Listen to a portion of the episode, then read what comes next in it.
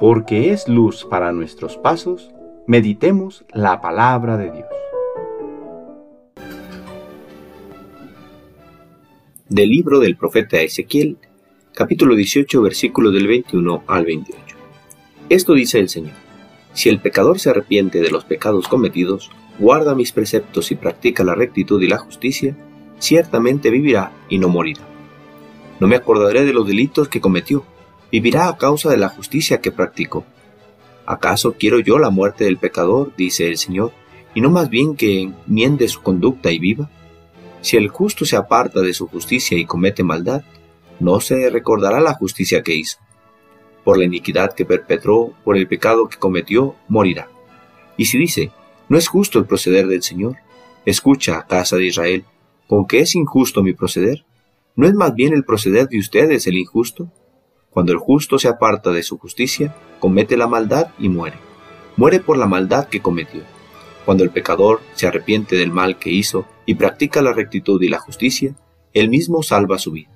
Si recapacita y se aparta de los delitos cometidos, ciertamente vivirá y no morirá. Palabra de Dios.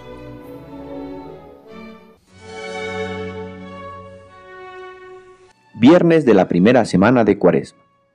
Dios no quiere la muerte del pecador, nos ha dicho el profeta Ezequiel.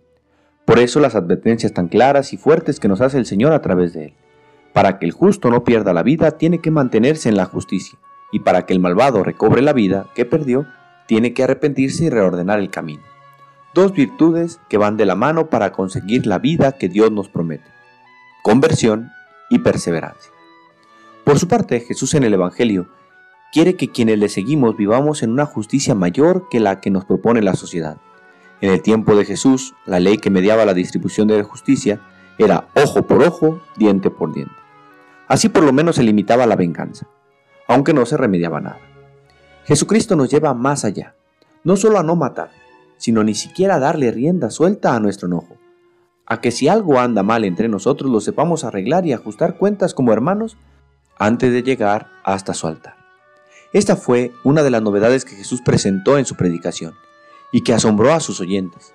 Aún hoy nos cuesta trabajo aprender a perdonar, amar al enemigo y devolver bien por mal, pero pedimos hoy y siempre su gracia para que nos enseñe a amar así como Él nos ama, para que podamos amar a los demás. Conversión y perseverancia, dos virtudes que nos podrán ayudar. La primera, para darnos cuenta en que estamos mal y comenzar a cambiar. La segunda, para que una vez cambiando, no desesperar y luchar por mantenernos en el camino que nos llevará a Dios. Al comenzar la cuaresma se nos invitó a hacer un propósito en aquello que debíamos mejorar. ¿Cómo vas? ¿Lo has hecho? Si no, esa es la oportunidad de hacerlo y luchar por conseguirlo. Padre, que nuestra vida sea una continua alabanza a ti y que el amor que experimentamos a tu nombre nos haga perseverar en los buenos propósitos que nos hacemos. El Señor esté con ustedes. La bendición de Dios Todopoderoso, Padre, Hijo y Espíritu Santo, descienda sobre ustedes y les acompañe siempre. Que tengan buen día.